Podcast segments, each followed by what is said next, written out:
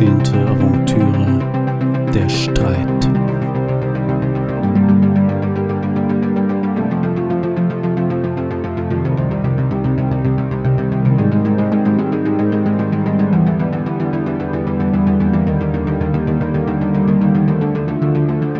in welcher ein fürchterlicher Streit zwischen Franz und Johanna stattfindet, nach welchem Franz die Villa verlässt.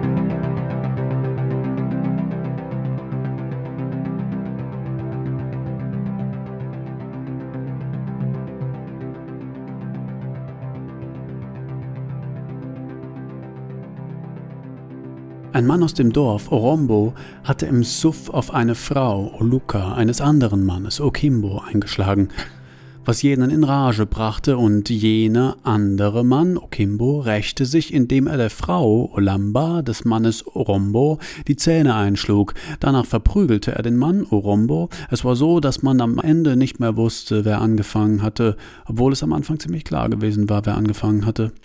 Als ich am nächsten Tag Oluka traf, fragte ich sie bestürzt, was passiert war. Und als ich dann Olamba traf, fragte ich auch sie, was passiert war, und jede erzählte mir, was in ihren Augen passiert war. Und auch Orombo und Okimbo befragte ich, und auch sie erzählten mir, was passiert war. Und das ganze Dorf lachte über Orombo und Olamba, weil es der blöde Suffkopf ja verdient hatte, dass man seiner Frau die Zähne einschlug und die Sache ging auch vor Gericht, aber die Gerichte in Okusomongo, du weißt schon. Im Streitkapitel passiert das Aberglaubliche, nämlich, dass der Kontakt zwischen Franz und Johanna zerlumpt wird durch den bösen Färbmann Gaster. Das beginnt harmlos, kleine Sticheleien. Der Bösewicht hat es eingefödelt, durch Bedienstete lässt er die kleinen Stiche überbringen, und Franz Hanna bemerken es gar nicht. Und ehe sie sich versehen, versehen sie sich gegenseitig mit Beschimpfungen, Eifer suchen einander, uhen sich aneinander, brüllgellen aufeinander ein, hängen an Kronleuchtern, wissen nicht mal, was das Streitthema. Und Franz verlässt die Villa. Manche sagen, es war Franz, der den Zaun vom Streit brach, denn er sei der eigentliche Bösewicht, damit das alles seinen Gang geht und so weiter. Aber andere sagen, es war der garstige Farbmann Gerber. Man sprach von den drei Rächern, auch von den zwei Rächern oder von dem großen Rächer, der eine Gehilfin hat, und auch von der großen Rächerin mit den zwei Gehilfen. Man sprach und man variierte die Geschichte immer dann, wenn sie drohte, langweilig zu werden. Dieser große Rächer oder diese großen Rächer oder Rächerinnen zogen durch das Land und bekämpften das Böse, und keiner konnte sie aufhalten.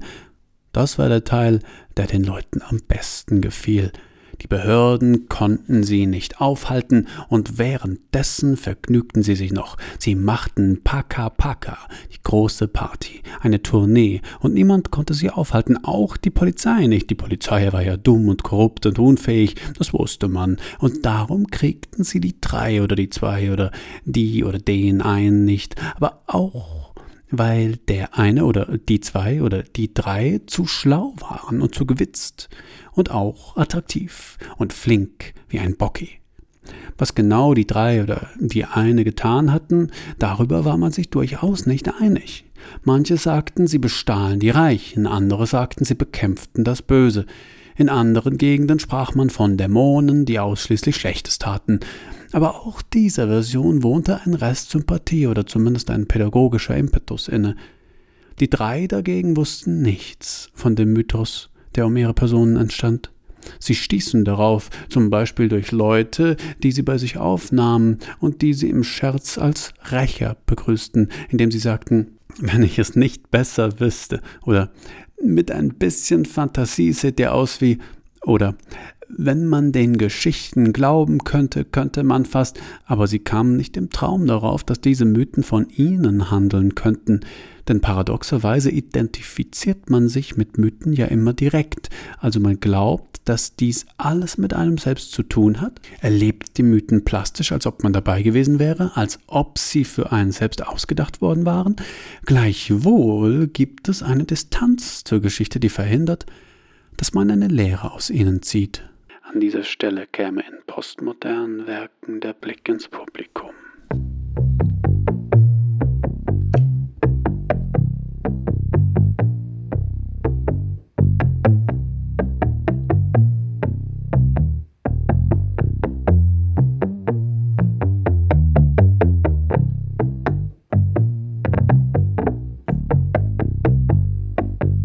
Die Beendigung einer jeden größeren Beziehungskrise ist das langsame Aneinander annähern unter einem ständigen Ausloten, ob die Beziehung unter den gegebenen Umständen noch oder wieder eine Existenzberechtigung hat.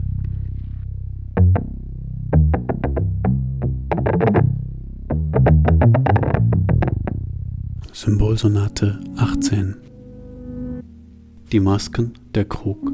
Die Masken seins kein Schein. Der Krug, die Verengung des Kruges als Unmöglichkeit eines Ausweges. Derartige subtile Bedeutungen haben gegen die Fruchtbarkeitsmetaphorik anzukämpfen. Die Masken nichts seind, wie es scheint. Der Krug, der Kragen der Ausweglosigkeit. Natürlich will Franz sich umziehen. Eine Maskenfigur trinkt aus dem Krug hinaus Gelangung unter Schmerzen Gebärvorgang ausgewiesenermaßen unglaubwürdig. Eine Masse figiert, trinkt, arusudet im Krug. Es lässt sich nicht sagen, du wirst es missverstehen.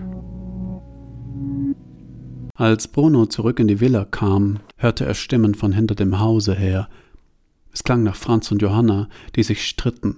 Bruno konnte seine Neugier nicht zügeln und nahm den Weg durch die seitliche Gartenanlage, wich dem ein oder anderen jätenden Diener aus, schlich den Hecken entlang Richtung Veranda, wo er an eine Bougainvillenfront gelangte, an der zwei Diener Färbers in der Hocke saßen.